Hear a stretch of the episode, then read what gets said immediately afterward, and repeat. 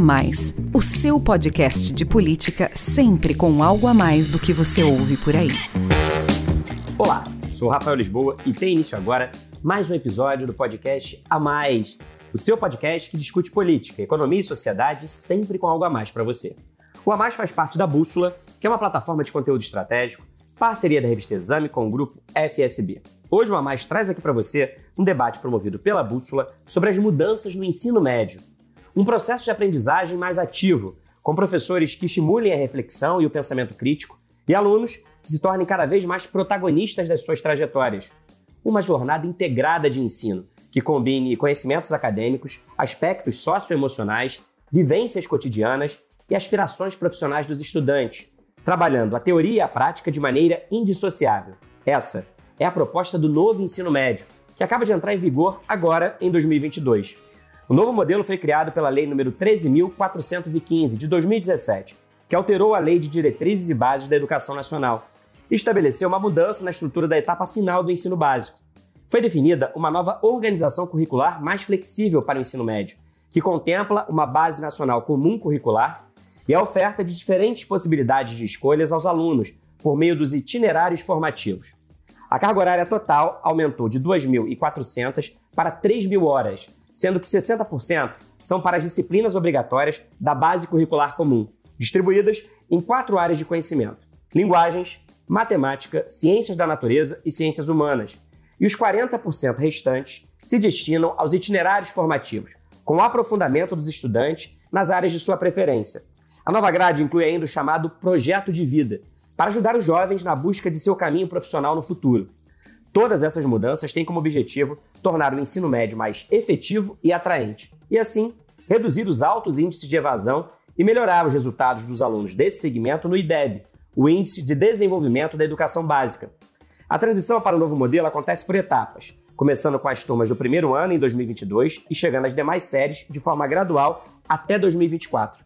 A opinião de especialistas é que essas transformações que promovem mais autonomia e protagonismo dos estudantes, têm potencial para impactar positivamente todo o sistema educacional, do ensino fundamental ao ensino superior. Quais são, então, os maiores desafios na implantação do novo ensino médio? Como as redes pública e privada têm se preparado para o novo modelo? Como alunos e professores podem explorar todas as oportunidades trazidas pela reforma? Que ajustes podemos esperar em relação ao Enem? Com a transição ocorrendo em plena pandemia, qual será o impacto da Covid-19 nas mudanças. Essas e outras questões foram debatidas em mais de uma hora e meia de live no YouTube da Exame. Me acompanharam no bate-papo Pedro de Moraes, superintendente pedagógico da Secretaria de Estado de Educação do Rio de Janeiro, Marcelo Xavier, diretor de ensino da Inspira Rede de Educadores, e Diana Tati, head de conteúdo da Camino Education, grupo educacional do qual faz parte a plataforma de aprendizagem digital Chloe. Vamos ouvir. Vamos começar então o nosso bate-papo? Eu quero ouvir de cada um de vocês as vantagens do novo ensino médio e como é que tem sido o processo de adaptação das redes que vocês representam a esse novo modelo. Vou dar início à nossa conversa com o Pedro, que é superintendente pedagógico de uma das maiores redes públicas de ensino médio do Brasil. A Secretaria de Estado de Educação do Rio de Janeiro é responsável por quase 1.200 escolas que oferecem essa última etapa da educação básica, com mais de 533 mil estudantes nesse segmento. Quero saber então, Pedro, como é que tem sido a preparação e o planejamento da Secretaria de Educação para o início do novo ensino médio? E, na sua opinião, quais são os maiores ganhos dessa reforma curricular? Começando aí, como acho que é importante a gente falar um pouquinho do número da secretaria, né, do que, que a gente está falando.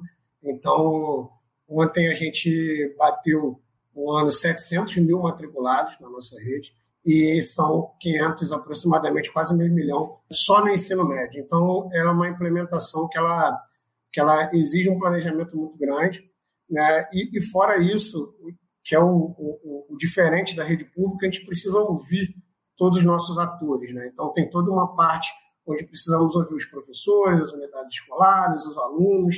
Então, é, passamos por um período que envolveu, só vou colocar algumas etapas aqui, por exemplo, né? só para deixar mais explícito o que, que aconteceu na rede, né? eu acho que é importante.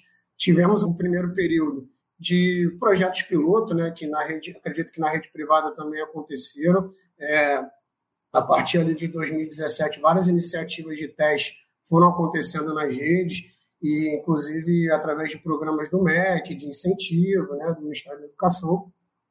a gente foi é, validando as possibilidades de, de matrizes curriculares. A SEDUC, ela trabalha, a SEDUC RJ, ela trabalha já há bastante tempo com algumas matrizes e modalidades de ensino diferenciadas. Então, a gente tem escolas interculturais, né, que trabalham na parte de, trabalham na parte de linguagem, com educação em tempo integral. A gente tem um, um programa grande de educação em tempo integral de empreendedorismo, com foco em empreendedorismo, que é um dos eixos estruturantes é, da BNCC, né, dos itinerários formativos, dos, dos, novos itinerários, eles têm é, toda essa, essa configuração do empreendedorismo está justamente na parte do itinerário formativo e, e dentro da BNCC faz parte dos quatro eixos estruturantes. É, então, a SEDUC ela já tinha iniciativas é, diferenciadas, é, diferente do ensino médio tradicional. E a gente foi desenhando, né, junto com a participação aí, é, desses entes que eu coloquei, dos, dos conselhos do Conselho Estadual de Educação, de outras organizações, a gente foi construindo a proposta e teve um planejamento aí macro até a implementação propriamente dita que ocorreu, que está ocorrendo agora, né, com o primeiro ano do ensino médio. Então, a gente teve uma organização com uma frente estratégica, formada por alguns entes, uma frente de comunicação e mobilização, que foi um projeto para comunicar como um todo a rede, né, toda a nossa rede. E aí a gente teve algumas etapas, etapa de sensibilização, seminários de apresentação, até a escuta propriamente dita de toda essa rede que, da qual fazemos parte, é, uma sistematização e até o momento que a gente conseguiu é, fechar a proposta e a gente só conseguiu exatamente terminar a nossa proposta com o parecer do Conselho Estadual de Educação. Isso aconteceu em dezembro do ano passado. Né? Então, assim, é, é foram é, é, vários elementos e várias situações que ocorreram ao longo do tempo e até que a gente conseguisse chegar nisso. Mas é, eu acho que o importante, aí, materializando o que, que a secretaria realmente é, é, é, está fazendo, né, a gente optou, é, nesse momento, por começar com um núcleo integrador. Né, então, a gente tem um núcleo integrador que, que, onde a gente tem três eletivas, né, e, e aí é, que todos os alunos, independente da matriz curricular a qual eles fazem parte, seja ensino regular ou seja um ensino em tempo integral, por exemplo, eles, eles têm esse núcleo integrador que tem o um projeto de vida, que é a centralidade da proposta, né? É, eles têm um cardápio de eletiva com a possibilidade de 111 é, eletivas, então foi o que eu é, a gente estava ali na nossa prévia, né, conversando um pouquinho é, dessa questão das possibilidades, então a gente tem uma eletiva, uma dessas eletivas tem 111 possibilidades, e, e uma, que é um cardápio né, com a rede, com todas as orientações, que tem lá as competências e habilidades que têm que ser trabalhadas. É, e temos duas outras eletivas que, que a gente tem duas opções, né, uma intercalando ensino religioso, que é uma força de lei que a gente tem na educação pública estadual, que tem que oferecer, né, ou um reforço escolar, que a gente tem também, e uma outra eletiva que é, tem estudos orientados, que é uma disciplina muito comum aí também em algumas matrizes curriculares, e a língua estrangeira espanhol. E aí a gente está implementando, a gente fez essa parte de planejamento que eu tentei resumir aqui em etapas para não ficar muito extenso, né? e estamos agora implementando esse primeiro ano do ensino médio com esse núcleo integrador em todas as modalidades de ensino que a gente tem. Então, é uma forma de introduzir é, de forma gradativa, de maneira gradativa, né, apresentando essas novas possibilidades aí, tanto para os estudantes quanto para os alunos, mas de uma maneira, vamos dizer assim, parcial, ainda não implemento o itinerário. E, e é assim, os encontros que a gente tem com outros estados, a gente percebe que são soluções próximas aí que os outros estados da, da federação estão encontrando.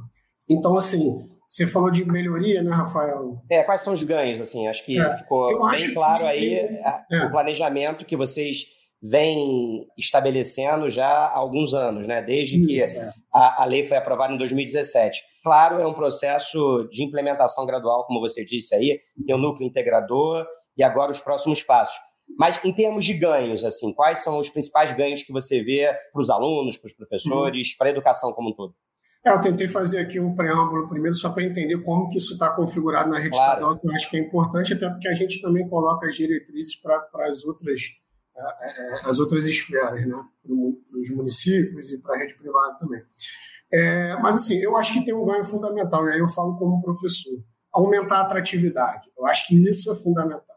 Por quê? É, é, é esse novo ensino médio ele vem também com a possibilidade de que, quando você coloca empreendedorismo como é, um eixo né, estruturante, eu acho que você já muda completamente o paradigma. Né? Quando você bota um projeto de vida que traz um projeto para o aluno pensar sobre ele mesmo no presente e no futuro, você já muda o paradigma. Então, você traz uma escola muito mais ativa e o aluno protagonismo, protagonista do processo como planejamento, como projeto político-pedagógico de cada unidade. Porque o que, que acontecia antes?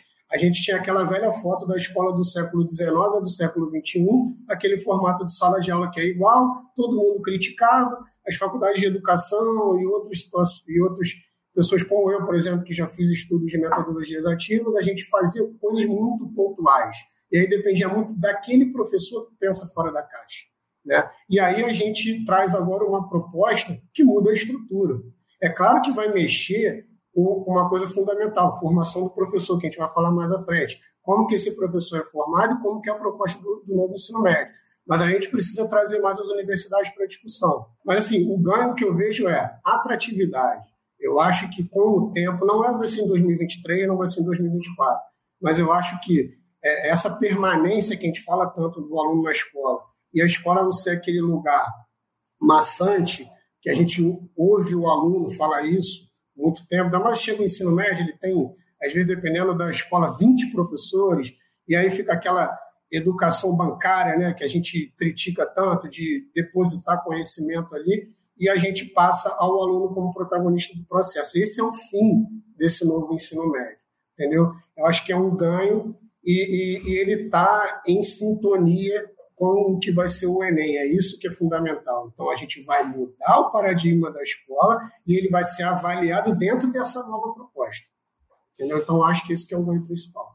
Obrigado, Pedro. Pois é, é sair dessa situação né, de, de um aluno mais passivo, né? E analógico também, né? Porque a gente vê aí, é, é, apesar da que você falou, né? Aquela imagem da escola do século XIX, a escola do século XXI, parece ter muitas inovações, mas o processo de ensino e de aprendizagem ainda era o mesmo, né? Assim, o conteúdo era dado da maneira que já vinha pronto, e é isso, e o aluno recebia aquilo tudo de maneira muito passiva, como você disse, agora há um estímulo a autonomia e o protagonismo do aluno, inclusive, principalmente na escolha dos itinerários formativos. Bom, deixa eu ver aqui a experiência de uma das maiores redes públicas do país.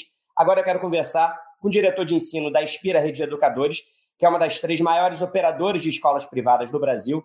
São 84 unidades integradas à rede, que soma mais de 50 mil alunos e está presente em todas as regiões brasileiras. Marcelo, como é que você avalia esse novo modelo de ensino? Quais são as principais vantagens? Você concorda aí com Pedro, seu colega que falou antes de você, e como é que a Inspira tem se adaptado às mudanças que já começaram a valer agora em 2022. Toda vez que pessoas sentam para pensar na educação e têm coragem de modificar a educação, os alunos saem ganhando. Talvez a grande inovação, é, a, a frase que resume esse momento que a gente está vivendo, talvez a pergunta que a gente mais ouça em sala de aula é: mas para que que serve isso? essa pergunta não é uma crítica. Essa pergunta é uma ansiedade. Alunos têm ansiedade de saber para que, que servem aquelas ferramentas que estão tendo na aula. Essa proposta do novo ensino médio, que desamarra um pouco o currículo, ela dá essa oportunidade ímpar. E, e, esse debate ajuda que as pessoas lembrem sempre de não abafar esta oportunidade ímpar. Que os itinerários formativos não sejam é, aulas mais aprofundadas de matemática, mas que sejam aulas que expliquem por que, que a gente aprende matemática. Aulas que utilizem alguma situação é, contextualizada, vou dar um exemplo, que a gente analise o acidente em Chernobyl e que dali a gente tire bons conceitos da química, bons conceitos da matemática, como é que aquilo se espalha geograficamente, como é que era o contexto político, ou seja, que a gente aproveite a vida como ela é, que é palpável para o aluno, para dar sentido a tudo que era abstrato numa sala de aula convencional. Então, esse, esse momento é um daqueles momentos da história que, se a gente se agarrar à oportunidade, a gente de fato modifica o ensino. eu brinco que eu não saí de escola, né? Eu, eu de aluno já comecei a trabalhar em escola, virei diretor, hoje é, faço a direção de ensino dessa, dessa grande rede que é a Inspira Rede de Educadores. Vi muitas mudanças na área de educação. Muitas eu me perguntava o que elas tinham diferente de uma mudança de nome. Né? O que de verdade mudava quando eu dizia que segundo grau agora era ensino médio. Quando eu dizia que é, primeiro grau era fundamental 1, fundamental 2, ou anos iniciais, anos finais. Agora sim a gente está fazendo algo que de fato muda a estrutura. E se muda a estrutura, assusta. Claro que assusta. Né? Quem, quem sofre uma grande modificação e não fala assim, opa, calma, deixa eu ver o que, que eu faço, como é que eu me adapto a isso? É, e esse é o, é, é o, grande desafio. Né? As vantagens, eu acho que, sobretudo, elas, elas se centralizam no protagonismo do aluno. Enfim, estamos preocupados em dar a grande resposta, a resposta de um milhão de dólares. Né? Para que, que serve isso que eu estou aprendendo? Esse aluno poder dizer assim, para que, que serve isso que eu estou aprendendo? E a minha curiosidade aponta mais para esse lado, é algo que a gente não pode jogar fora. Né? É, talvez a curiosidade dele esteja mais com a área de humanas, talvez esteja mais com a área tecnológica. Mas que itinerário, se estiver na área de humanas, não seja mais aula de história que seja aulas que até levam ele a lembrar aquele contexto histórico que ele aprendeu na aula convencional, mas que itinerário formativo leve, leve ele a atender essa grande, grande curiosidade. Você perguntou também sobre. É, Como é que está a adaptação da, da Inspira a esse novo modelo? Como é que vocês têm trabalhado para fazer valer essas mudanças que já começaram agora em 2022? Perfeito. Deixa eu fazer um, um, um preâmbulo é, de uma característica que norteia a Inspira. Né? A Inspira não é uma rede de educação, é uma rede de educadores. Né? Então, as escolas que se agregam a esse grande grupo, elas não perdem a sua identidade. Não, não, a gente não transforma tudo em McDonald's. Né? Então, assim, a escola tem uma característica humanista, ela pode continuar tendo a característica humanista. Uma outra tem uma característica mais, é uma rede de aprovação, pode seguir sendo uma rede de aprovação sem nenhum problema, é construtivista, é escola internacional. Então, isso dá a gente uma gama muito grande de diversidade. Né? E a gente explorou isso, a gente é, era, era um ponto forte para a gente. Né? As soluções que a escola é, humanista lá do Rio Grande, Rio Grande do Norte está dando é, são diferentes da nossa escola um pouquinho mais tradicional, que fica lá no Rio Grande do Sul. Só que essas escolas se conversam. Então a gente fez um grande trabalho ao longo desses, desses últimos anos, né? Apesar de a gente estar começando o novo ensino médio em 2022, ele já estava na, na, prateleira, a gente já sabia que ele ia chegar. Né? Quem não ficou acreditando que, que ah, não, isso, isso não vai pegar? Não, a gente acreditou que ia pegar e trabalhamos para isso. Então, a gente fez grandes, grandes reuniões, academias de coordenadores, para a gente trocar essas ideias, porque boas ideias surgem em qualquer lugar. Quem acredita que a boa ideia está na figura do diretor de ensino, meu Deus do céu, o diretor de ensino tem, tem, tem capacidade de dar algumas boas ideias. Mas os coordenadores e os professores de tantas unidades com características distintas, as boas ideias fluem o tempo inteiro. E aí a gente faz essa troca. Olha, tem uma ideia boa aqui. O que você achou? Você acha que se adequa à sua unidade? Você acha que dá para você explorá-la? Né? E aí a gente tem também uma, uma, uma, possibilidade de trabalhar em duas linhas, na linha do presencial, com essa quantidade de unidades, e também na linha da, do, do, digital. Né? Então, a, a Inspira é parceira, né? é do mesmo grupo, tem uma plataforma a mais que vem buscando, e não para de buscar novos itinerários formativos, para dar ferramenta não só para as escolas da Inspira, como para outras escolas. Né? Ferramentas para essas escolas não deixarem esse momento passar em branco. A gente não pode perder essa grande oportunidade. Tá Marcelo, achei, tá ótimo. Eu achei interessante aí que você falou que um dos ativos da Inspira nesse momento do novo ensino médio é justamente a diversidade que existe na própria rede, né? Porque como existem escolas que atuam de maneira diferente, né? Uma é mais humanista, outra é construtivista e seguem linhas diferentes, nessa troca é, você acaba oferecendo um cardápio muito mais diversificado para esses alunos que querem ser protagonistas aí das suas trajetórias. E o que eu achei melhor de tudo que você trouxe aí nessa sua primeira reflexão é que a melhor maneira de definir agora o ensino médio é, o novo ensino médio é, é a oportunidade da gente finalmente responder aquela pergunta que muitos estudantes, a maioria de nós, quando estava na escola também fazia, é para que, que serve isso que eu estou aprendendo? E uma das propostas do ensino médio é justamente, ou talvez seja a principal delas, combinar os conhecimentos acadêmicos com as vivências cotidianas e assim trabalhar de maneira indissociável teoria e prática, né? Por isso que é tão importante essa oportunidade. Né? Pior era a resposta triste, né? Que às vezes a resposta que sobrava era serve para você passar no vestibular. É isso. Né? pois é. Não, a gente não pode trabalhar é, só pelo resultado de alguma coisa. Tem que ter alguma coisa maior e mais forte. Tem que agregar, lógico, para o conhecimento e para e a vida daquele cidadão, daquele estudante. É. Bom, a gente falou aqui então com o Pedro como é que uma das maiores redes públicas do país tem se adaptado. A gente ouviu aqui o Marcelo sobre como outra rede importante, agora nesse caso privada, tem trabalhado aí em relação a esse novo ensino médio. Agora eu quero conversar um pouco sobre a elaboração do conteúdo didático, já com base na reforma curricular. A Diana, que está aqui também, ela está à frente da produção de conteúdo da Camino Education, que é o grupo responsável pela Chloe, uma plataforma digital de aprendizagem criada há três anos para apoiar instituições públicas e privadas na transição de um modelo analógico e passivo para uma forma de ensino mais tecnológica e ativa, substituindo as tradicionais apostilas e livros didáticos. Com as mudanças do ensino médio, a CLOI já passou a oferecer este ano conteúdos seguindo as novas diretrizes para esse segmento. Diana, conta então para a gente as novidades da plataforma a partir dessa reforma, da etapa final da educação básica. Quero que você analise também as oportunidades, como seus colegas disseram aí, trazidas pelo novo modelo de ensino. E como é que essas mudanças do ensino médio dialogam com a proposta da própria Chloe, né, que é de promover desde sempre uma aprendizagem que garanta mais autonomia e protagonismo dos alunos. Vou começar até por esse seu comentário final aí, Rafael, porque eu acho que assim, é, para a gente a entrada no, no novo ensino médio veio com um desafio e uma, e uma super oportunidade, porque um desafio porque é um cenário novo, né? Então, assim como eles também relataram, teve uma série de descobertas que a gente precisou fazer e acho que é um pouco o cenário que as escolas se encontram, as redes se encontram, né? E os sistemas de ensino também todos, que é pensar como que a gente vai estruturar a partir dessa proposição, né?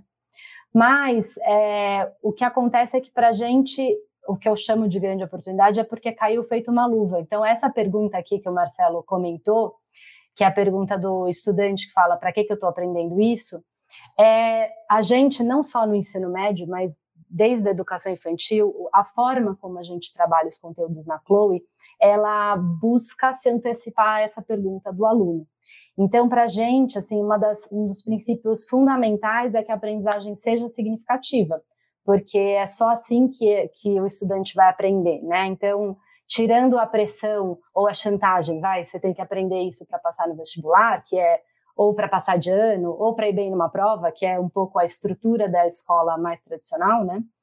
É, a gente busca falar, bom, você, você precisa aprender isso porque isso é um conhecimento importante. E o conhecimento ele existe porque ele, ele é importante no mundo e ele resolve problemas do mundo, né? Todo o conhecimento que foi produzido pela humanidade, ele foi produzido para resolver problemas do mundo. Então, a gente sempre convida os estudantes para, desde os de, de, da educação infantil até o ensino médio, convida para o estudo a partir de uma problematização é, que a gente chama na, na Chloe de problema do mundo real. Então, uma situação que ele consiga se identificar, que seja reconhecível para esse estudante. Então, não vale assim, ó, o problema do mundo real que você tem que passar no vestibular, ou o problema que você precisa é que você precisa aprender esse conteúdo, porque ele está no currículo a gente cria uma situação para provocá-lo, né? Assim, ó, para resolver esse problema, de fato a gente vai ter que percorrer um percurso aqui, que é o que a gente chama de expedição. E nesse, nesse percurso você vai precisar aprender esse, esse, esse, esse conteúdo, porque senão você não vai conseguir chegar lá, né, e resolver esse problema. Então, a ideia é que sempre o estudante sabe por que, que ele está aprendendo cada uma das coisas que ele está aprendendo. E ele está, assim, é, ele vai ao conhecimento com sede ao pote. E eu gosto de usar esse termo porque tem uma frase do Vygotsky que eu gosto muito, que é todo conhecimento tem que ser antecedido de uma sensação de sede. Então, o que a gente busca fazer é provocar a sede e depois ele vem voluntariamente, já com sede, né, ao pote que a gente quer oferecer, que é todo conhecimento. Então, isso de maneira geral na CLUI. Quando a gente foi estruturar o ensino médio, a gente enfrenta um desafio aqui parecido também com o que o Marcelo citou, que é a diversidade é, das nossas, da nossa base de escolas. Né? Então, a gente atende tanto escolas das redes públicas quanto particulares. A Chloe está hoje em mais de 500 escolas.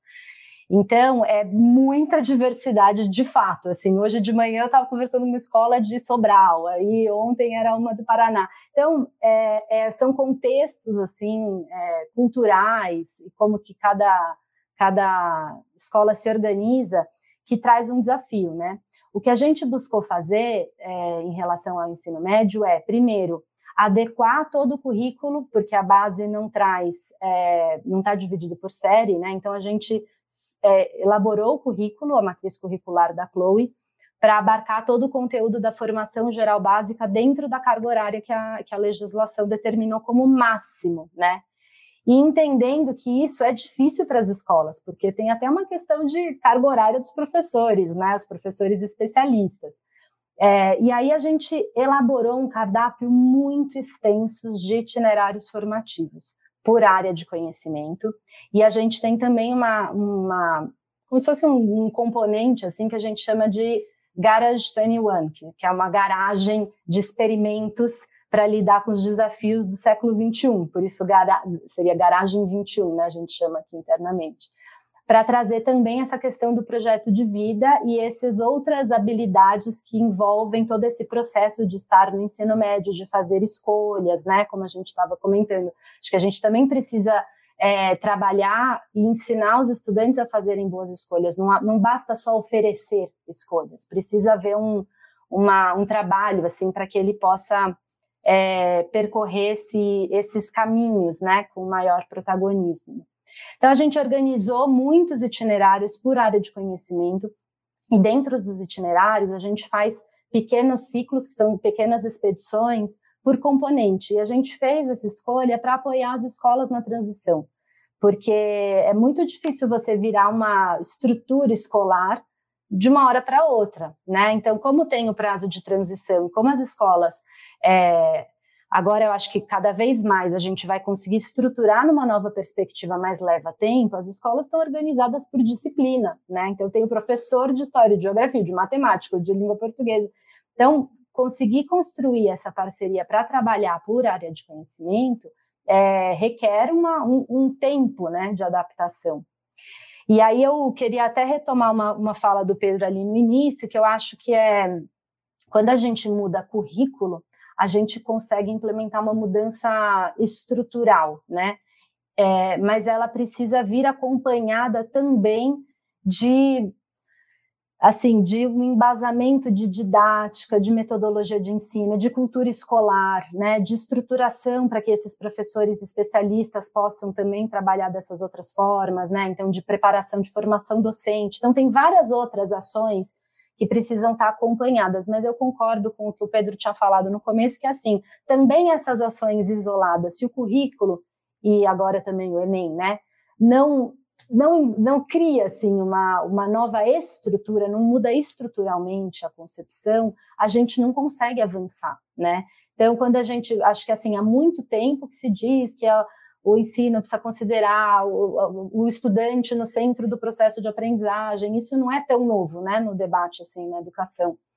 Mas se não há uma reforma curricular de fato, que é onde a gente consegue pautar qual é a escolha, né, que o nosso país quer para a educação, para a escolarização básica, a gente não consegue ir movendo as ações que precisam acompanhar, porque daí, aí sim, agora acho que vai nascer uma série de de outras medidas, que é a adaptação da didática, quer dizer, a gente não pode, nessa concepção, ter aulas como é o conceito de aula que costuma ser, que é o professor expondo é, conteúdos, né? Então, se a gente está falando aqui de protagonismo do estudante, do engajamento dele, dele perceber, dele, dele saber o porquê que ele está aprendendo, para que ele possa traçar o seu projeto de vida, é, não dá para ele chegar, escolher o itinerário formativo, daí, daí ele chega lá e senta para escutar o professor falando. O professor, ele é o apaixonado né, daquela área, espera-se. Agora, precisa, existe um, uma tecnologia que é didática de como que ele consegue é, trazer o estudante para que o estudante se apaixone também por aquele conhecimento que um, um dia apaixonou esse professor, né? Assim, e o estudante poder sim ir se aprofundando nos conhecimentos das áreas ao mesmo tempo que ele também está está se conhecendo, né? Então, acho que também há muito, já faz uns anos que a gente está discutindo as competências socioemocionais, onde que elas entram, né, nesse meio de campo, como é que a gente prepara esse, esse jovem é, de uma forma integral. Mas eu acho que, que é, é um começo, assim, né? E, e, é uma mudança de paradigma que não é fácil, assim. A gente que está é, em contato com essa gama tão diversa de escolas, assim, a gente lida cotidianamente com esse desafio, porque não se faz uma mudança assim de uma forma repentina, né? E, e, sobretudo cuidadosa, porque tem saberes, como o Marcelo falou, né? Assim, cada professor, cada unidade, cada escola tem os seus saberes, né? De como que eles fazem esse trabalho. Então precisa ir de forma dialética conversando com essas realidades, né? É uma troca permanente, né? E aí eu vou aproveitar então, Diana, que você trouxe essa questão do desafio, né? Que é o início de uma jornada de transformação, né? Que a gente, vocês todos citaram aí, essa jornada, ela traz muitos benefícios, muitas oportunidades, mas é também uma jornada desafiadora. Como é que você muda de uma hora para outra um currículo que estava lá estabelecido há tantos anos e agora você muda o jeito de ensinar e o jeito de aprender? E aí, a, a Diana citou aqui essa questão da didática, o Pedro já tinha falado que vai ser preciso formar os professores de uma outra forma, já preparados para esse novo jeito. O Marcelo falou de toda a diversidade e do contexto muito particular de cada escola, que oferece já algumas possibilidades, mas que agora precisa dialogar é, com o que está acontecendo no resto do Brasil e, e, em outras regiões. Enfim, então são muitos desafios, né? E um deles também, que vocês não citaram aqui, mas que para mim parece também importante, é fazer essa transição que é tão estratégica no meio de uma pandemia, né? A gente ainda está em pandemia, está enfrentando a pandemia. É claro que com o avanço da vacinação, o número de casos vem diminuindo, mas a Covid-19 ainda é uma realidade que impacta muito a rotina escolar. E acho também que é, esses últimos dois anos de pandemia acabaram impedindo que houvesse um debate muito mais intenso sobre o novo ensino médio, porque a lei foi aprovada em 2017, os outros anos né, eram anos de preparação e de planejamento para que esse novo ensino médio fosse implementado, mas a gente sabe que boa parte do debate, inclusive nas escolas, foi ocupado nos últimos dois anos pela pandemia. Então, trazendo aí esse cenário todo de desafios, eu quero que vocês citem para mim qual que vocês consideram que hoje é o principal obstáculo e que precisa ser endereçado rapidamente como prioridade para que o ensino médio, o novo ensino médio, possa avançar. Na sua opinião, Pedro? É, olha, Rafael, só pegar um, um, gancho aí da tua fala, que realmente, assim, é, o novo ensino médio tem vários desafios e oportunidades, a gente às vezes acaba esquecendo de abordar algum tema, né? E realmente eu falei lá atrás da escuta que a gente teve na rede, e com certeza não foi a melhor escuta que a gente poderia ter por causa da pandemia. As nossas escolas, basicamente, começaram a funcionar integralmente esse ano de 2022. Né? Em 2021, a gente teve um movimento de abre e fecha escolas muito grandes, é, a gente tem plataformas online, tem aplicativos próprios, em soluções parecidas com o que a COE tem, por exemplo, né? mas é, é, é e, e, utilização de, de Google Classroom, por exemplo, e o próprio aplicativo nosso que a gente tem funcionando, inclusive, até hoje. Mas tem questões sociais abarcadas, né, quando a gente trabalha com a sociedade como um todo, e essa melhor escuta foi muito difícil, né, e isso trouxe realmente um desafio ainda maior para essa implementação, porque basicamente quando a pandemia flexibilizou um pouco mais, né, onde a gente consegue ter uma vida mais próxima do normal, hoje em março de 2022, dois anos depois, é que a gente muda a estrutura é, da etapa de ensino da educação básica, que tem mais aulas e mais professores, entendeu? Então, assim, é, isso por si, só, por si só já é o maior desafio, mas aí eu não vou colocar isso como o maior desafio ainda, né? Porque eu acho que, assim, é, a secretaria nossa, aí da nossa parte, a gente vem investindo muito em formação, e aí informação continuada, em capacitação, quer dizer, dar mais capacidade de outras habilidades e competências, é o que a gente vem falando muito, e que é um norte também do novo ensino médio, trabalhar com habilidades e competências, né? É, e saindo um pouco desse ensino mais conteudista, a gente está formando muito professor, disponibilizando cursos de, de, de 120 horas, cursos de 360 horas, válidos como especialização, e aí estamos trabalhando tanto com nova base, quanto itinerário, quanto tecnologia educacional, é, junto com metodologia ativa, que é um dos pontos principais também desse novo ensino médio. A gente já fala que tem que ter tecnologia na escola há 50 anos, né? E tecnologia digital, talvez o debate a partir da década de 90 se intensificou muito.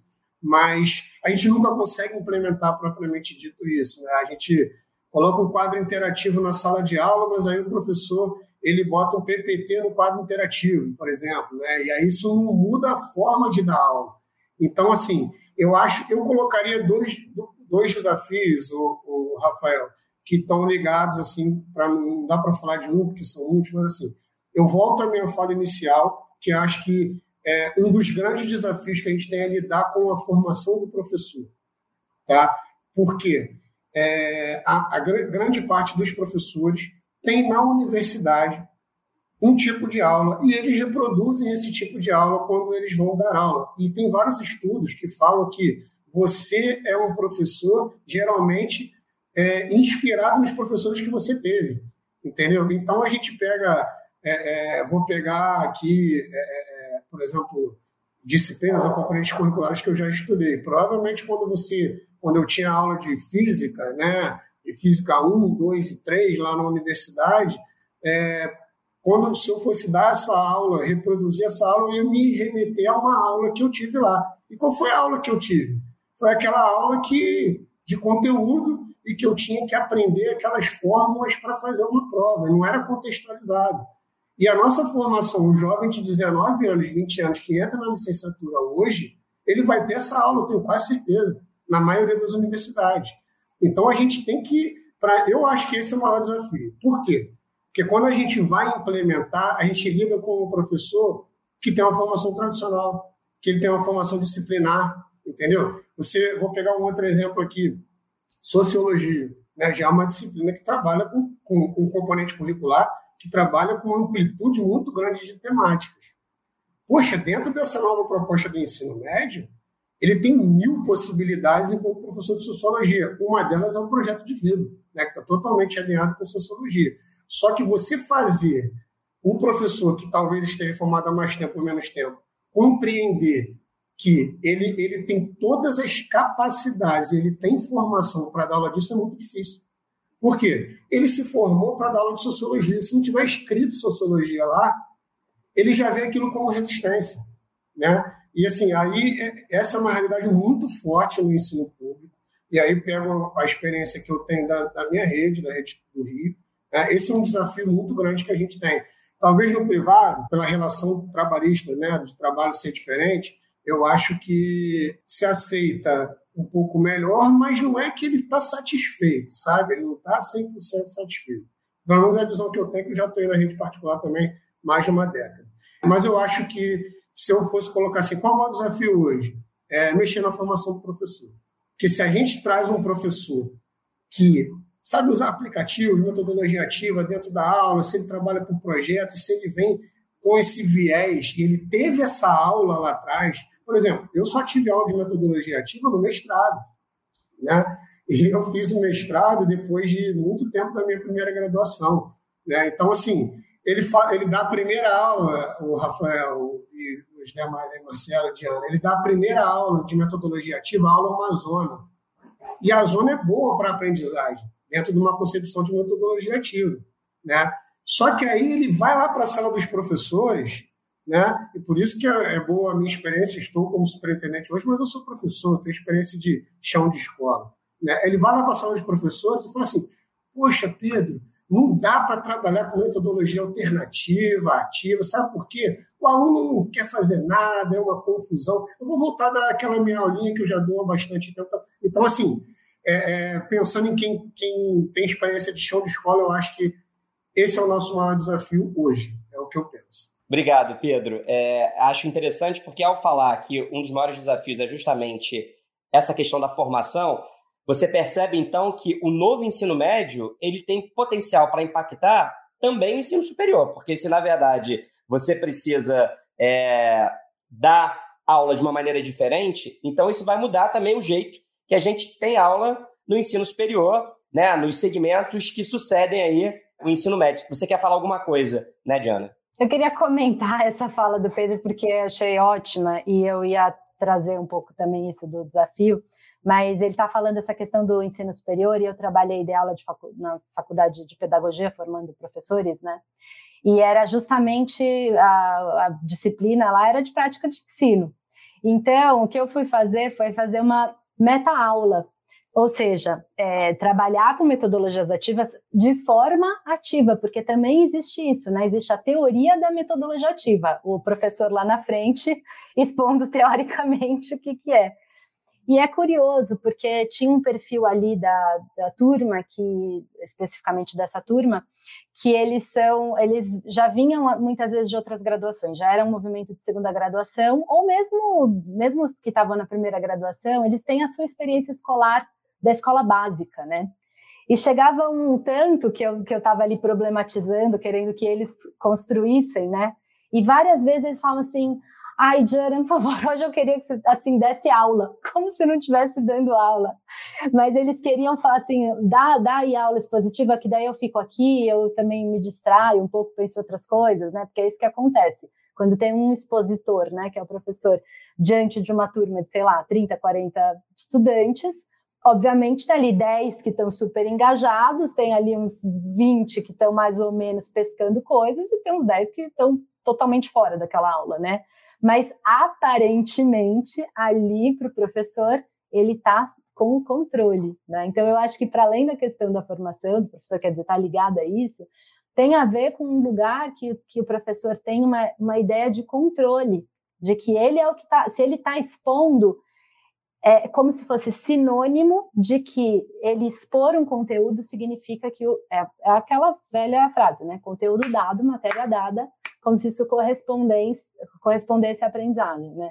Então, acho que a mudança de paradigma, que é o que o estudante está vivenciando, o que, que ele está aprendendo, é que, é que tira o professor desse lugar do controle. Então me, me, veio esse, essa história assim de quando eu estava ali dando aula na faculdade a partir do comentário do Pedro. E é um desafio realmente. Marcelo, então, seus colegas já falaram aí dos desafios. Agora eu quero ouvir você nesse cenário todo desafiador aí, né? Inclusive com a pandemia. Eu queria só fazer uma observação antes de passar a palavra para o Marcelo, que na hora que o Pedro estava falando ali dessa questão da dificuldade de trazer as novas tecnologias para a sala de aula, eu fiquei pensando que a pandemia, ela na verdade teve um papel duplo, né? E paradoxal, porque se por um lado a pandemia ela acabou atrapalhando esse debate sobre o ensino médio, essa preparação e planejamento, porque afetou a rotina escolar, por outro lado, a pandemia foi responsável por uma aceleração da transformação digital nas salas de aula, que se não fosse por esse evento externo que se impôs com uma série de restrições, talvez levaríamos ainda anos para avançar nesse aspecto. Né? Então, a pandemia, de um lado, ela atrapalhou, mas, de outro lado, ela acelerou essa transição digital. Mas quero te ouvir, Marcelo, quais são,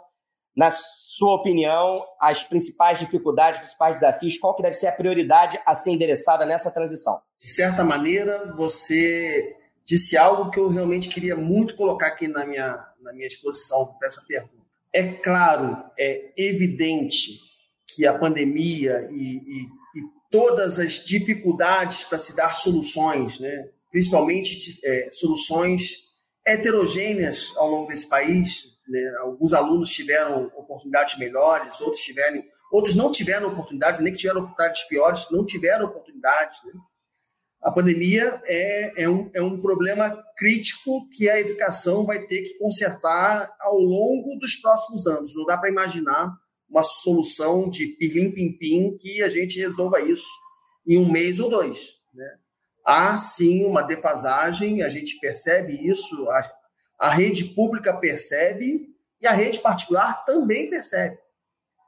É, mesmo aquele aluno que teve acesso à tecnologia, que teve uma boa internet, é, ele sentiu falta do olho no olho, ele sentiu a falta de uma troca maior com o professor, ele sentiu a falta do colega do lado dando um apoio e uma, uma referência, são, são, são faltas que não foram 100% substituídas pelo ensino online ao longo desse período. Mas talvez nós não estivéssemos aqui conversando com tanta gente numa estrutura tão simples. Eu tenho orgulho de dizer, eu estou aqui participando dessa live, eu estou em Ourilândia do Norte, no interior do Pará, dentro de uma escola, e a gente está conseguindo fazer essa live. E há um tempo atrás a gente imaginava que teriam que estar todos num estúdio, é, que dia que a gente consegue fazer esse encontro, e a gente ultrapassou essa fronteira. Nós, do mundo já adulto, é, as crianças e os adolescentes e os pais das crianças e dos adolescentes jamais imaginariam que uma troca poderia acontecer é, através de um computador. Era algo inimaginável. A gente vetaria essa possibilidade quantas vezes nos, nos perguntasse. É, era um consenso, não. Ensino online é para ensino superior. O aluno já tem que ter maturidade, é, já funciona diferente, ele tem que ter uma certa autonomia no trabalho dele, o trabalho dele é mais importante do que está acontecendo na aula, então ele vai ter que estudar mesmo. Mas deixem as crianças, deixem os adolescentes fora disso. Continuo acreditando que o presencial é a melhor solução, não tenho a menor dúvida disso.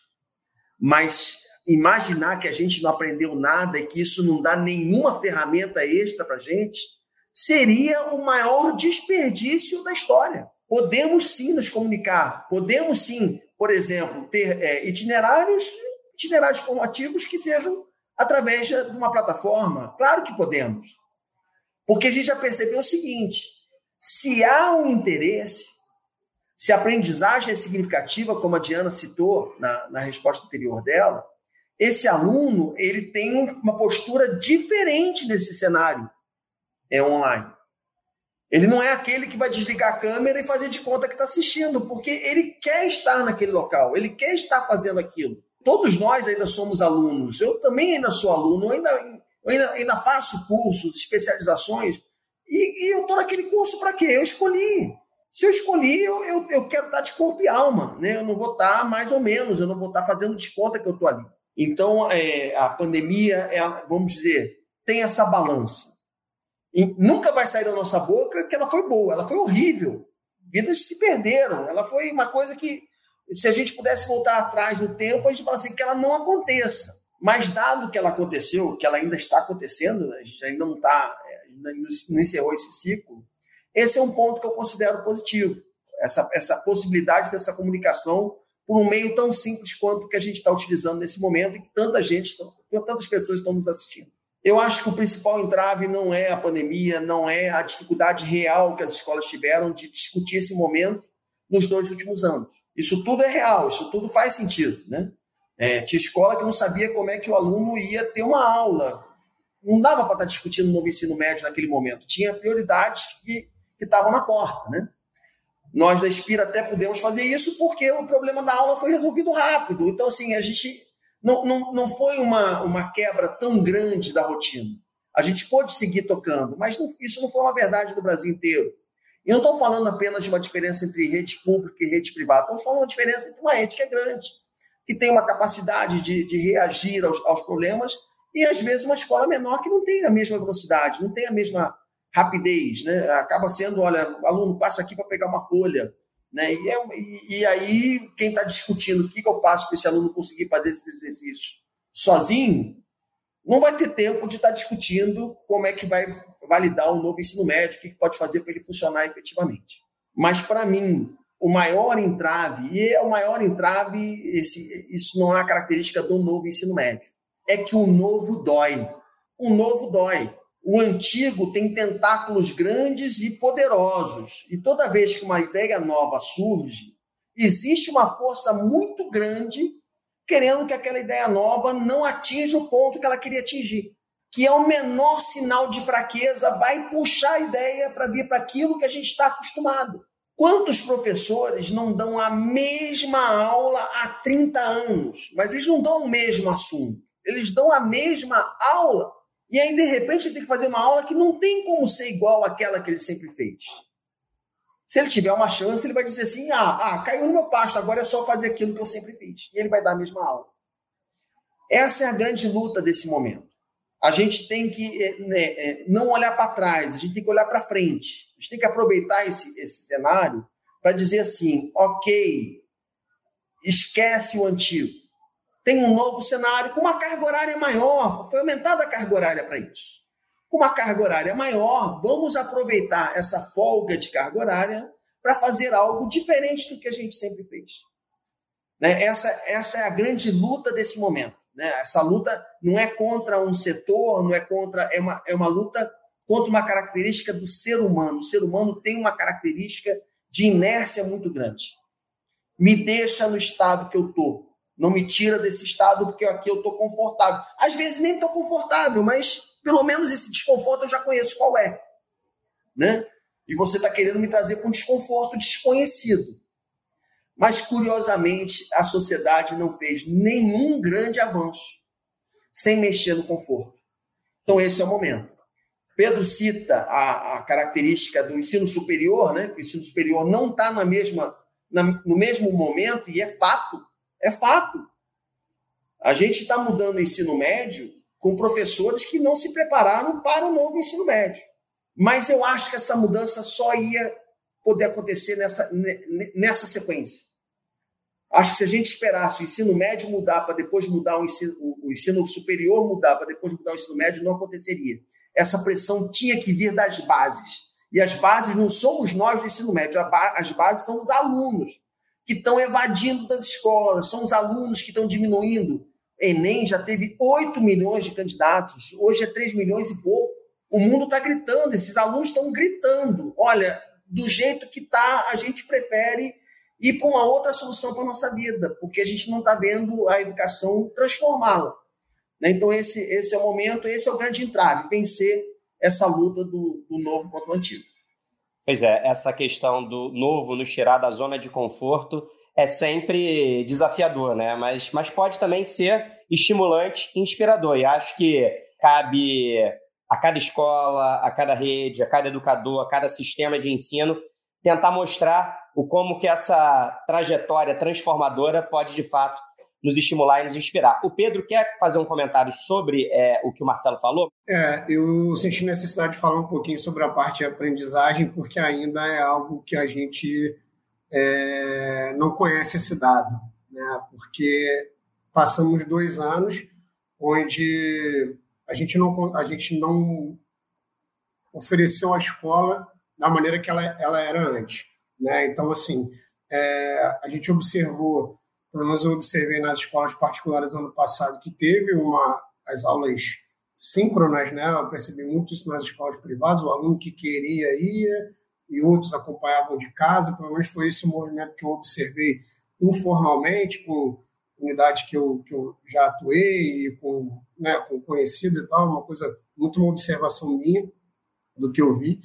E, e esse ensino híbrido ou é, o ensino remoto, a gente é, teve muita dificuldade com a, com, a, com a efetividade disso por uma questão assim social, né? Estou falando aqui como secretaria, né? A questão de acesso, né? Que é muito mais ampla do que a, a Secretaria de Educação pode resolver, apesar de termos feito vários esforços no sentido de garantir tecnologia, é, conectividade, é, de links patrocinados para acesso gratuito em aplicativos e todos os movimentos que a gente fez, é, a gente, os especialistas falam hoje é, até de um abismo de dois anos, né? De que, do que, que se aprendeu efetivamente nesses dois anos. E, e esse é, um, é uma mensuração que a gente está começando a fazer agora em 2022. Né? Vamos promover, por exemplo, avaliações externas lá, externas à escola na nossa rede e é, uma, é, algo que preocupa também em relação a esse, esse novo ensino médio. É um, é um sinal amarelo que a gente tem, porque a gente está mudando e o aluno está chegando com uma certa defasagem de aprendizagem. E aí a proposta da SEDUC até tem o reforço escolar dentro da, da nossa matriz nova, que ajuda um pouco, né, auxilia nesse processo, mas é algo assim que acredito que em todas as redes estejam enfrentando esse problema do aluno que saiu do nono ano depois de ter feito o oitavo e o nono, né? É, ter feito, né? Ele ter feito do, da maneira, não da melhor maneira, por quê? É, e o gancho que eu pego da aprendizagem aí do Marcelo é a questão das possibilidades com a tecnologia. Eu concordo. Hoje, por exemplo, na minha área, na secretaria, a área que eu comando, estão acontecendo três ou quatro eventos simultâneos. Eu estou aqui, tem um coordenador lá que é, que é da minha equipe numa outra, a gente está reunindo coordenadores pedagógicos em outro lugar, estamos com várias frentes. A comunicação avançou muito e talvez a parte de formação, vamos dizer assim, para além da educação básica, eu acho que evoluiu. E a gente sabe que com a reforma curricular, o Enem, que é a principal porta de entrada para o ensino superior, também passará por ajuste. Esta semana, o Conselho Nacional de Educação aprovou um parecer que define o novo formato da avaliação a partir de 2024, adequando aí ao novo ensino médio. Segundo esse parecer, os candidatos farão uma prova de formação básica geral, alinhada aos conteúdos da BNCC, e uma segunda etapa para avaliar os itinerários formativos. A ideia é que essa última fase esteja de acordo com o itinerário, claro, formativo que o estudante teve acesso no ensino médio e com a área do curso de ensino superior a que ele almeja.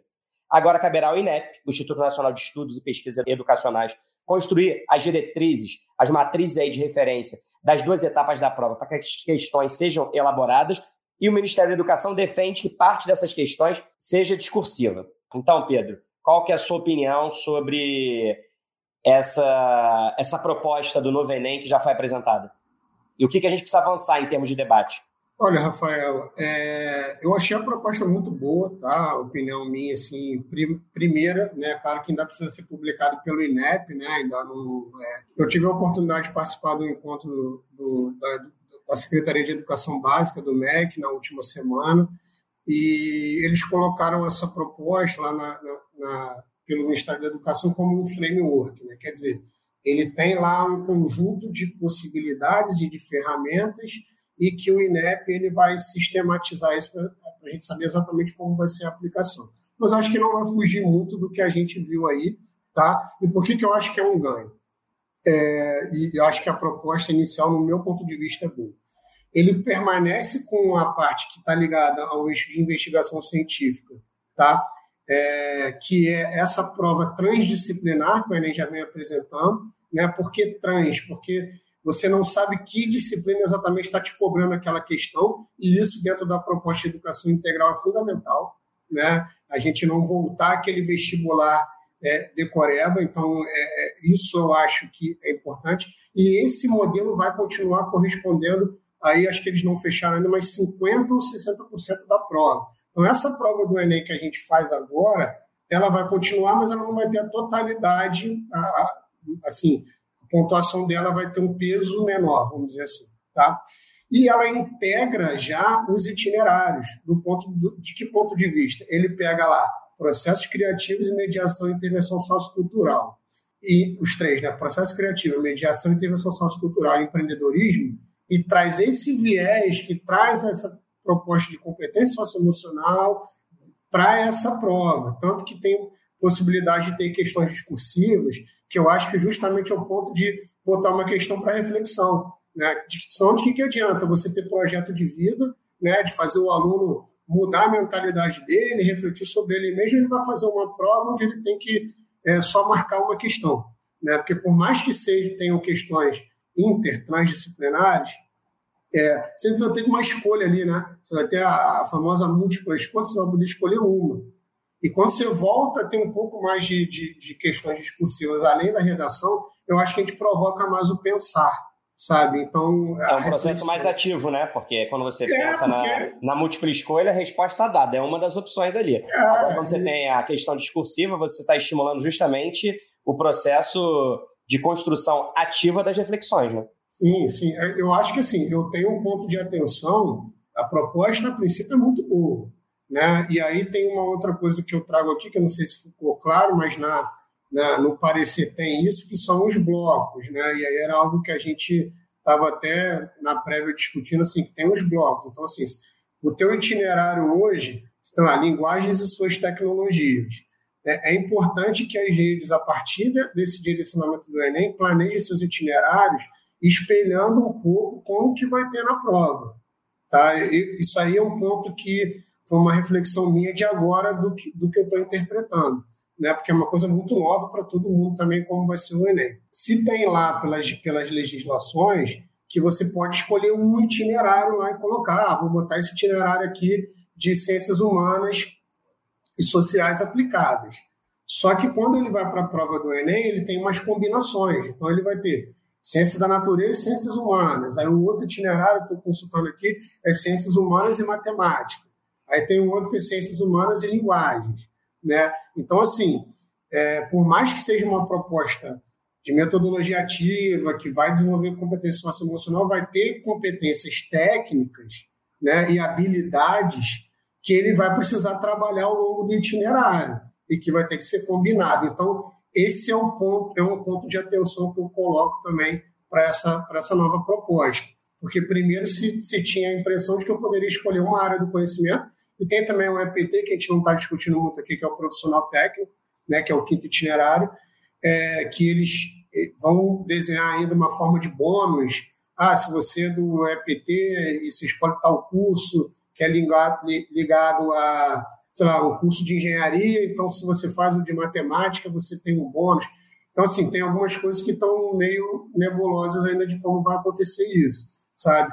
E essa questão, primeiro eu tinha um itinerário, mas agora na prova do Enem eu escolho um caderno que tem dois é, duas áreas, né? Quer dizer, eu poderia escolher uma área focada de itinerário, mas agora, quando eu vou fazer a prova, tem duas. Como é que as gente vão se preparar para isso? Como é que vai ser possível combinar esse, é, esses é, combinar. múltiplos então, itinerários que acabam se combinando ali, eh, dependendo da área que você escolha na, na, na, sua prova do Enem, né? É, isso só para fechar minha fala aqui, isso para a gente que está em fase de ainda de desenvolvimento dos itinerários, de definir os itinerários para cada escola, estou falando rede Seduc, né? Foi ótimo publicar agora, porque a gente pode rever o nosso planejamento. Tá? Se eles tivessem deixado isso para daqui a dois meses, seria muito complicado. Então é um ponto de atenção, mas ao mesmo tempo eu acho que de tudo que eu li e que vi. Foi positivo, porque já ajuda a repensar agora e reorganizar aí o currículo, é. né? Bom, lembrando também que esse novo Enem ele só passa a valer a partir de 2024, porque na verdade é quando a gente vai ter uma turma inteira que começou agora em 2022, participando do primeiro ano desse novo ensino médio até chegar à terceira série, é, passando aí por esse novo modelo. E você, Diana, como é que você avalia o novo Enem e como é que isso impacta aí os conteúdos da Chloe? Olha, eu, eu acho que tem várias coisas que já foi contemplada aqui na fala do Pedro, mas eu queria só trazer um aspecto que é assim, o Enem tem um histórico, né, de, de se constituir como uma prova em larga escala, mas de um formato muito diferente do que vinham a ser os antigos vestibulares, né, então desde o do surgimento, ele já traz uma perspectiva de avaliar competências, né, assim, é muito pautado também em outros exames internacionais, e eu acho que isso é um fator muito significativo para a gente pensar no lugar, voltando àquilo que a gente estava falando, né, do que o vestibular tinha uma lógica que era assim, olha, você tem que entrar nessa universidade. Essa universidade não tem vagas para todos. Isso é importante a gente lembrar, né? Que vestibulares eles só existem por conta de que eles precisam afunilar o ingresso. Então ele cria uma prova de seleção, né, assim, que considera e que conforme o número de vagas, a prova vai ficando cada vez mais difícil, mais, mais específica, mais específica. Você tem que lembrar o nome da partícula da, da fórmula para poder entrar. E isso acho que é uma discussão interessante da gente pensar, porque é, tem um impacto depois nos profissionais que atuam, né? Assim, então, Vou dar o exemplo mais clássico, né? Um médico que está lá, passou no vestibular, lembrou de cada um daqueles conceitozinhos, mas ele não tem a menor experiência ou habilidade de empatia para lidar com o paciente, né? Então, isso é uma, uma discussão significativa. E o Enem, apesar dele substituir é, o vestibular no ingresso ao ensino superior, ele é também a prova de encerramento do ensino médio, né? Assim, ele é um exame nacional do ensino médio e não do, da entrada para o ensino superior, né? Então, a gente, por exemplo, viveu um pouco isso ao ter que construir todo o currículo a partir da BNCC, mas na hora de fazer revisão e preparação, né, na terceira série do médio para vestibulares e para o Enem, a gente teve que olhar para a matriz do Enem, e ali tem outro peso que se dá para cada um dos, dos conteúdos, né? Então, se tem ali um, um, um conteúdo que está na BNCC, que é importante de ser trabalhado, mas ela não cai muito no, no Enem, ela acaba sendo é, menos é, privilegiada na hora do ensino, né? Então, eu acho que esse é um, um componente importante que daí, a, o, de fato, o Enem ele precisa estar tá muito coerente com o que é o currículo, para que ele de fato avalie a, o, o que, que quais foram as aprendizagens ao longo do ensino médio desse estudante. Então, se esse estudante dedicou horas, né, é, a, cursando itinerários formativos, eu acho que é, é, faz muito, é muito coerente que seja isso que ele seja avaliado, né, assim. E aí, acho interessante colocar aqui também que os itinerários formativos, eles trabalham a partir das habilidades de cada um desses eixos, né, que o Pedro citou. Então, a gente precisa é, ser capaz de avaliar esses outros tipos de aprendizagem, sabe? Essas habilidades. E aí, é, o Pedro tinha até trazido antes nos desafios, né? Que a gente acabou falando mais da formação docente, mas eu acho que a compreensão do que, que é uma competência, uma habilidade, onde entram os conteúdos nesse contexto, é muito importante para a gente poder pensar um sistema de avaliação em larga escala como é o Enem, né? Então, são essas as discussões que a gente também, ao produzir é, questões de avaliação dentro da plataforma, é onde a gente também olha assim, qual é a habilidade que essa questão vai ser capaz de avaliar. E de fato tem um tem um desafio aí que tem um limite do quanto a gente consegue avaliar é, habilidades com múltipla escolha, né? Que era um pouco do que a gente está falando aqui. É, por exemplo, no ensino fundamental, a gente vive muito isso nos nossos materiais do ensino fundamental, é, que é assim, às vezes a habilidade que está lá na BNCC é uma habilidade de oralidade, por exemplo. Como é que você pode avaliar uma habilidade de oralidade? Claro que no ensino médio não tem isso, mas no, no, nos anos iniciais do fundamental, sim. Como é que você avalia uma, uma habilidade de oralidade numa questão de múltipla escolha, né? Ou como é que você pode é, avaliar uma construção de um argumento, por exemplo, é, numa, numa questão de múltipla escolha, né? Então, acho que essa coerência, assim, entre o currículo e é, a avaliação, né? E aí, o que a gente faz nesse percurso, que é o ensino, para poder garantir as aprendizagens, é aonde a gente precisa chegar. Então, a, teve a mudança curricular, tem aqui a, a, atualização do sistema de avaliação, né, vou chamar assim, como a, o Enem como uma prova de, né, da avaliação é, desse ciclo. E eu acho que o desafio aqui, por isso que não à toa a gente citou, né, nós três, assim, o grande desafio é o que você faz entre uma coisa e outra, que é o, o, o ensino-aprendizagem, para garantir é, não só que ele vá bem no Enem, mas os direitos de aprendizagem que todo estudante tem, né? Então, é, entendendo que o currículo ele indica quais são os direitos de aprendizagem dos estudantes. A sensação que eu tenho é que, assim, na verdade, o Enem, e eu lembro, eu fui da primeira turma do Enem, quer dizer, a primeira turma que fez o Enem como o exame de avaliação do ensino médio, porque eu, é, eu encerrei o ensino médio em 98, então eu ainda fiz vestibular. O Enem ele não servia ainda para entrar em nenhuma faculdade.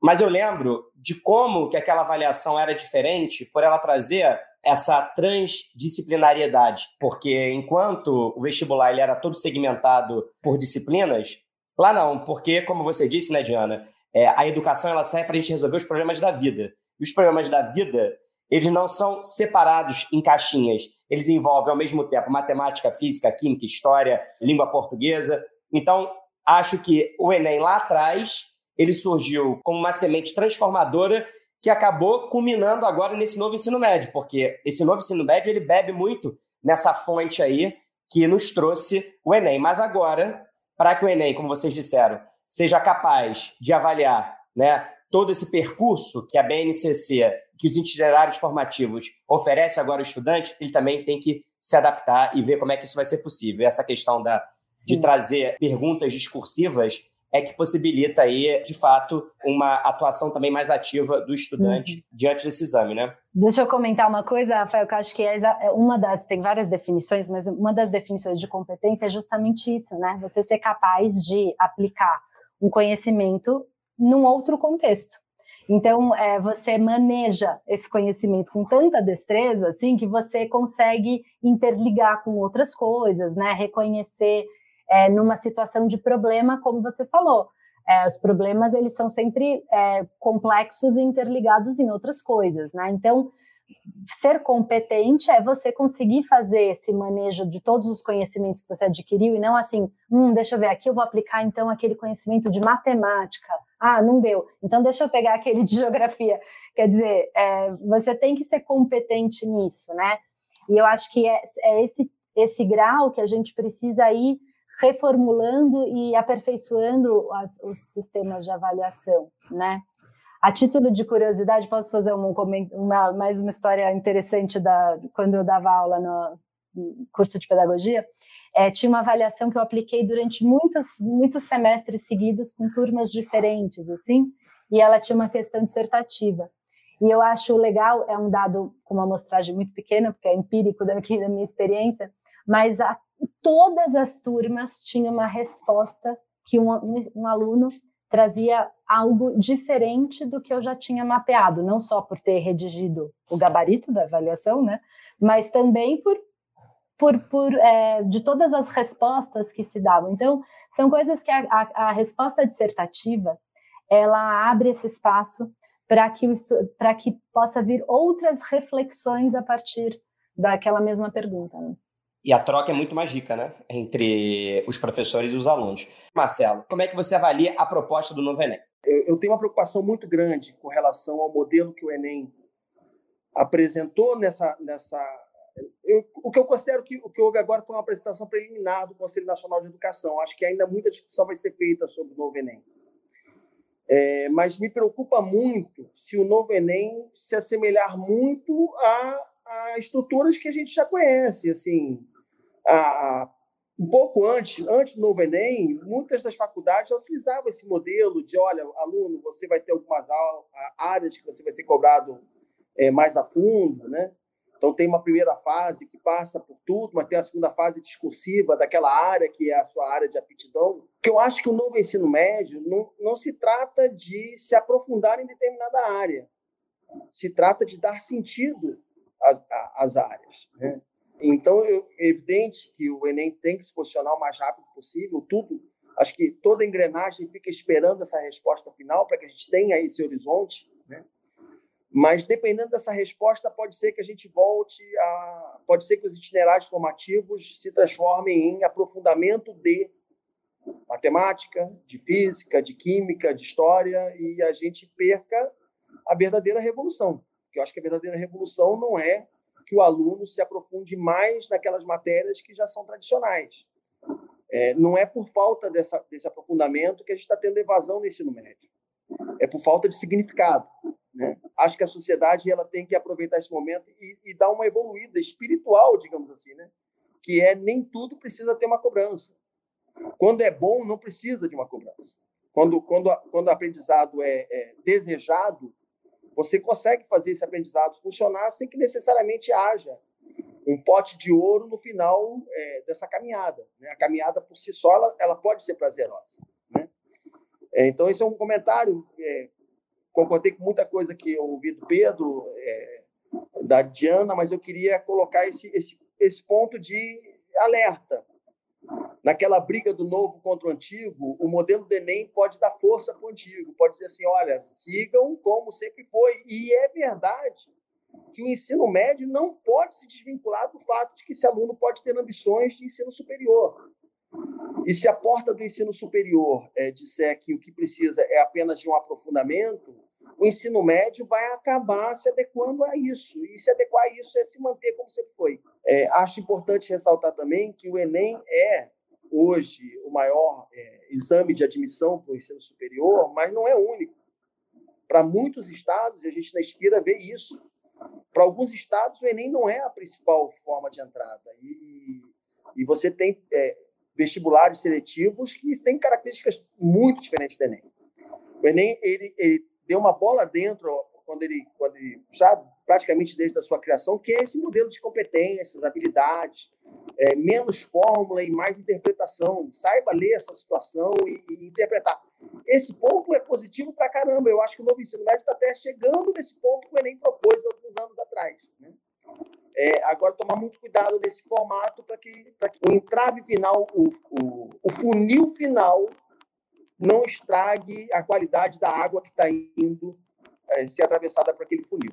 Para encerrar, eu quero falar então de futuro, gente. A gente falou aí desse início de jornada, que é uma jornada transformadora, que deve impactar todo o sistema de educação. Então, eu quero que vocês tragam aí a reflexão de vocês sobre o legado que esse novo ensino médio vai deixar para o futuro da educação.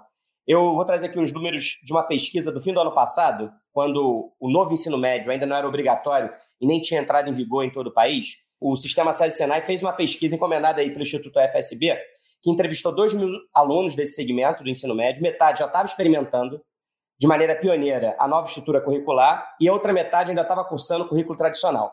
61% dos estudantes que estavam cursando o novo ensino médio avaliaram como positivo o novo modelo e mais de 80% de todos os entrevistados disseram que as mudanças fortalecerão o protagonismo dos alunos e elevarão a qualidade da educação no país. Essa é a percepção de um universo muito restrito de estudantes, no momento em que o novo ensino médio ainda nem tinha entrado em vigor em todo o país, mas já sinaliza como a reforma curricular tem potencial para transformar o sistema educacional. Na avaliação de vocês, que estudantes e que professores vão emergir dessa nova experiência proposta a partir da reforma curricular? Qual será o impacto do novo ensino médio também para as etapas que antecedem e que sucedem o ensino médio, ou seja, o ensino fundamental e o ensino superior. Vou começar com você, Marcelo, pedindo então que você responda aí qual é, é a sua avaliação do futuro da educação e qual que vai ser o legado então do ensino médio para o futuro da educação. Acho que a característica mais importante e isso me dá muita esperança em relação ao futuro é que a sociedade enfim está conseguindo enxergar e o mercado de trabalho está enxergando isso que hoje ou pelo menos até alguns anos atrás, o mercado de trabalho normalmente contratava pessoas pelas suas características curriculares e acabava demitindo essas pessoas pelas suas características socioemocionais, pela sua incapacidade de lidar com pessoas, incapacidade de lidar com frustrações. Né? E a gente acabou tocando pouco, pouco nesse tema, então vou aproveitar essa palavra final para enfatizar um item importantíssimo do novo ensino médio é o projeto de vida. O adolescente, o jovem, né, que é essa faixa etária aí do ensino médio, ele está numa luta muito grande para descobrir quem ele é, uma, é um momento de crise de identidade. Ele já não é mais criança, isso já tem certeza, mas ele ainda não é aceito pelo mundo adulto e ele fica brigando pelo seu espaço no mundo. E nesse momento de briga, às vezes falta tempo para ele fazer a pergunta importantíssima, que não é quem ele é, mas quem ele quer ser, aonde ele quer chegar.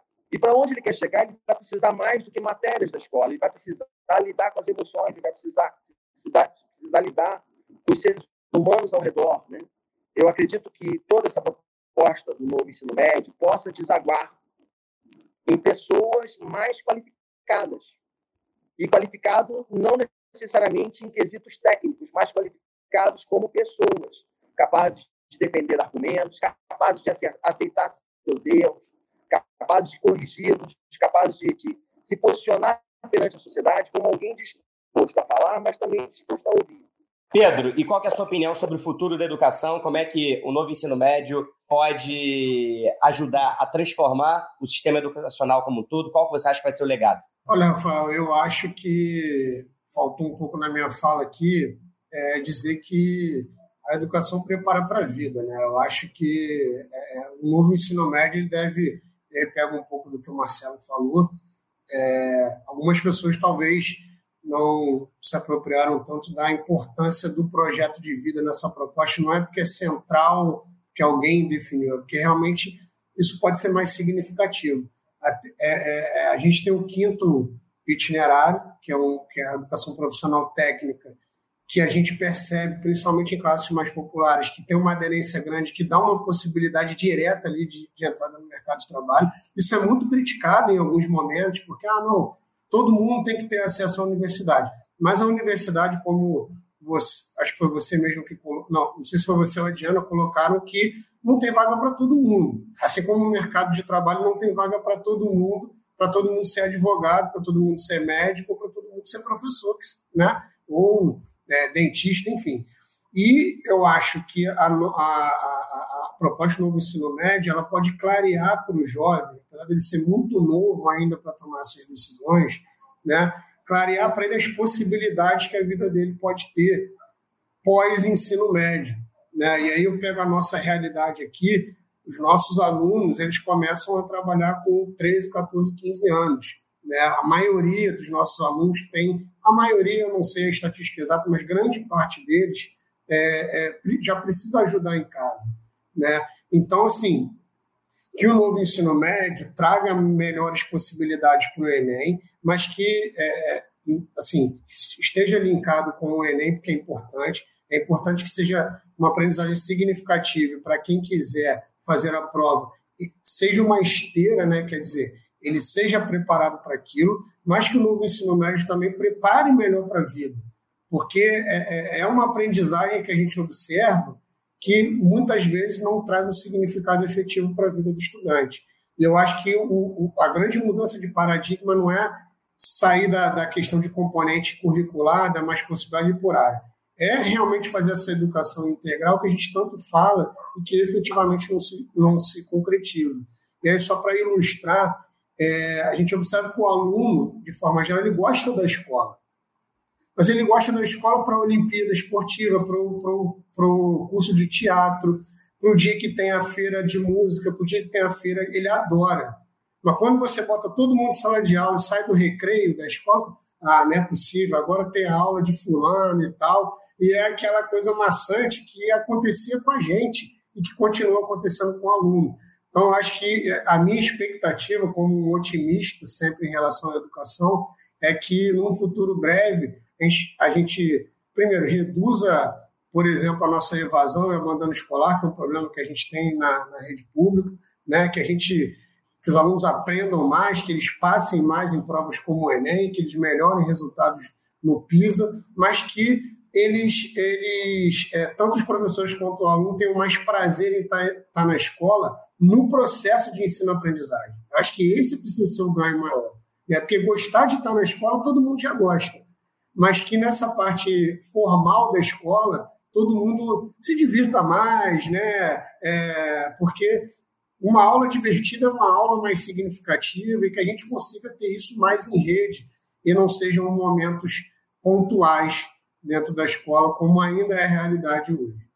Diana, e você, qual que é a sua avaliação sobre o futuro da educação? Como é que você vê aí o legado que o novo ensino médio pode deixar? Eu vou fazer aqui brevemente, acho que eu tenho uma visão otimista também, como o Pedro falou, assim, otimista porque a gente é educador, né? Então a gente acredita na educação.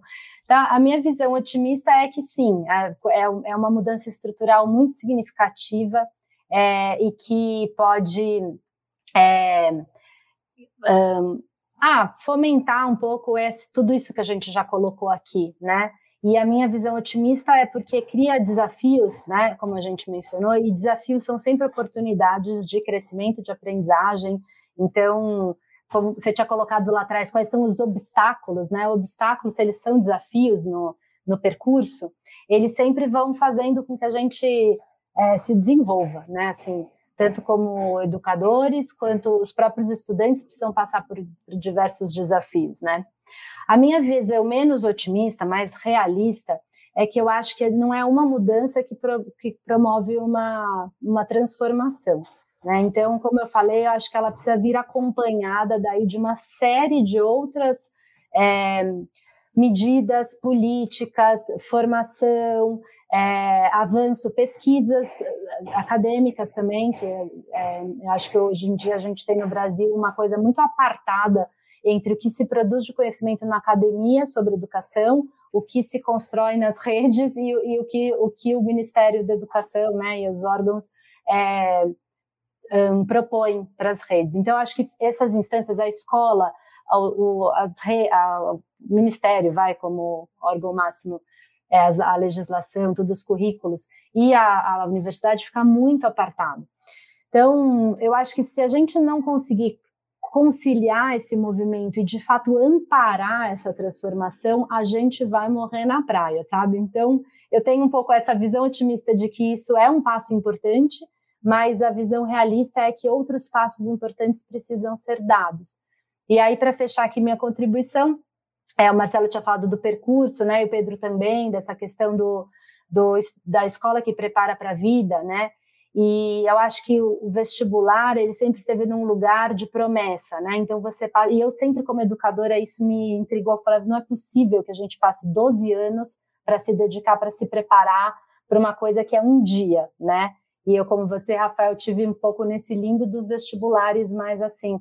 É, e fala, putz, 12 anos, né? Tem vezes que o pai matricula na escola, o filho na educação infantil, e quer saber os resultados da escola no vestibular é muita dedicação para uma prova, né? E como se a vida começasse depois, aí sim é que ele vai poder ser feliz, se encontrar, se realizar. E aí eu vou citar aqui o, o porquê que a Camino chama Camino, é inspirada no poema é, Caminante no hay camino, el camino se hace al caminar.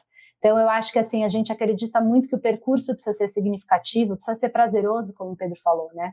Aprender tem que ser uma, um prazer. Só assim a gente vai evoluir é, como nação mesmo, né? Formar novas gerações mais sabidas, mais interessadas e mais potentes. Então é isso. Então aproveita então essa essa reflexão final aí da, da Diana para lembrar que a educação é um caminho permanente, né? Porque é uma jornada sem fim que vai nos acompanhar a vida toda nesse processo aí de lifelong learning.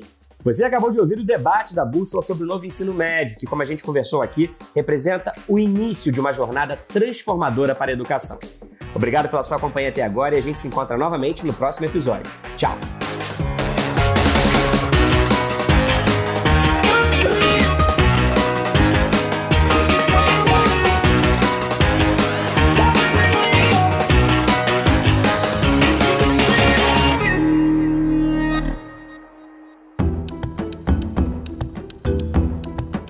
Edição Guilherme Baldi, este podcast faz parte da plataforma Bússola, um produto do grupo FSB.